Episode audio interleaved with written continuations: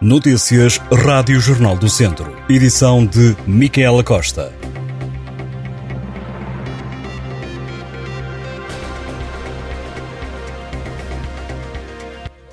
A falta de financiamento continua a ser o entrave para que a futura cidade do vinho possa ser uma realidade em Viseu, desde que a Comissão Vitivinícola Regional do Dão, CBR Dão, mudou os serviços para o solar do vinho do Dão há praticamente 20 anos. As anteriores instalações no centro da cidade estão ao abandono. O edifício já tem um projeto previsto e aprovado pelo Conselho Geral da CBR Dão, mas falta o financiamento. O projeto deverá custar 7 milhões de euros. Arlindo Cunha, presidente da CBR Dão, garante que o projeto está pronto e que estão a trabalhar na procura de financiamento, tendo já sido feitos contactos com a Comissão de Coordenação, com a Câmara de Viseu e com a Comunidade Intermunicipal Sim Viseu Dom Lafões. O responsável explicou que o projeto já deveria ter sido financiado antes da pandemia, com o último quadro comunitário, mas que esse dinheiro acabou por ser canalizado para o combate à Covid-19. Para o presidente da CBR Dão, a cidade do Vinho não é um projeto meramente privado, mas de interesses comunitários para a cidade e para a região marcada. E é também um polo de atração, de diferenciação da cidade de Viseu e da região. O projeto prevê um conjunto de valências como serviços administrativos, laboratórios, museu, loja para venda de vinhos da região e também espaços de restauração. Desde que ficaram ao abandono, as instalações têm sido alvo de vandalismo e recentemente foram usadas para um sequestro. Arlindo Cunha diz que ao longo dos anos têm sido feitos investimentos na vedação e segurança do espaço, mas que acaba tudo vandalizado, pedindo agora a ajuda da autarquia e da PSP. Recentemente, o tema das instalações ou abandono chegou a ser abordado durante uma assembleia de freguesia, onde um morador alertou que começa a ser perigoso circular nas imediações deste complexo. A produção de cereja teve este ano uma quebra relativamente à última colheita na região de Viseu. A variação das temperaturas é uma das razões apontadas pelos produtores para a menor quantidade do fruto.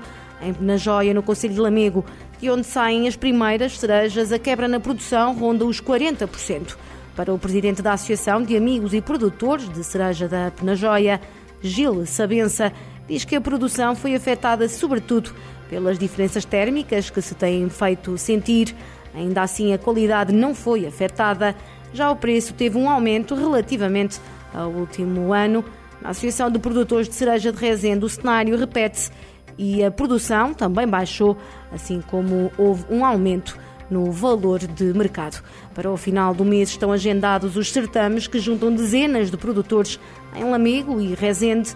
A montra da cereja da Penajóia deverá regressar no último fim de semana de maio.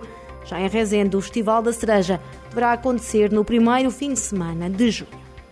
A Câmara de Mortágua vai dar bolsas de estudo a 58 alunos dos ensinos superior, secundário e profissional do Conselho. O apoio implica um investimento de mais de 100 mil euros. As bolsas serão entregues aos alunos mais carenciados e com bom aproveitamento escolar e que não tenham capacidade de pagar as despesas relacionadas com os estudos. Os apoios têm uma duração de 10 meses.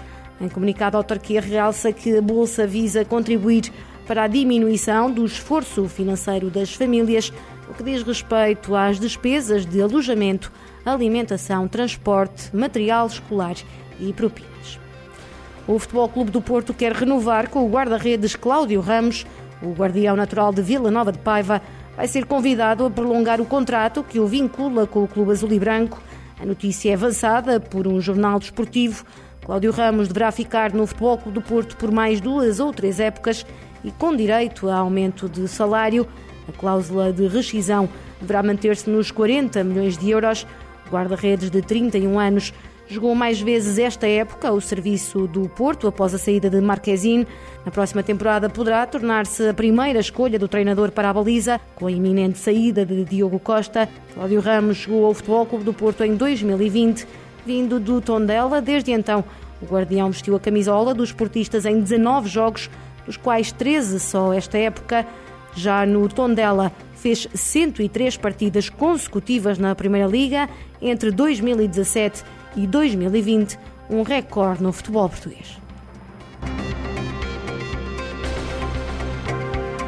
Estas e outras notícias em jornaldocentro.pt.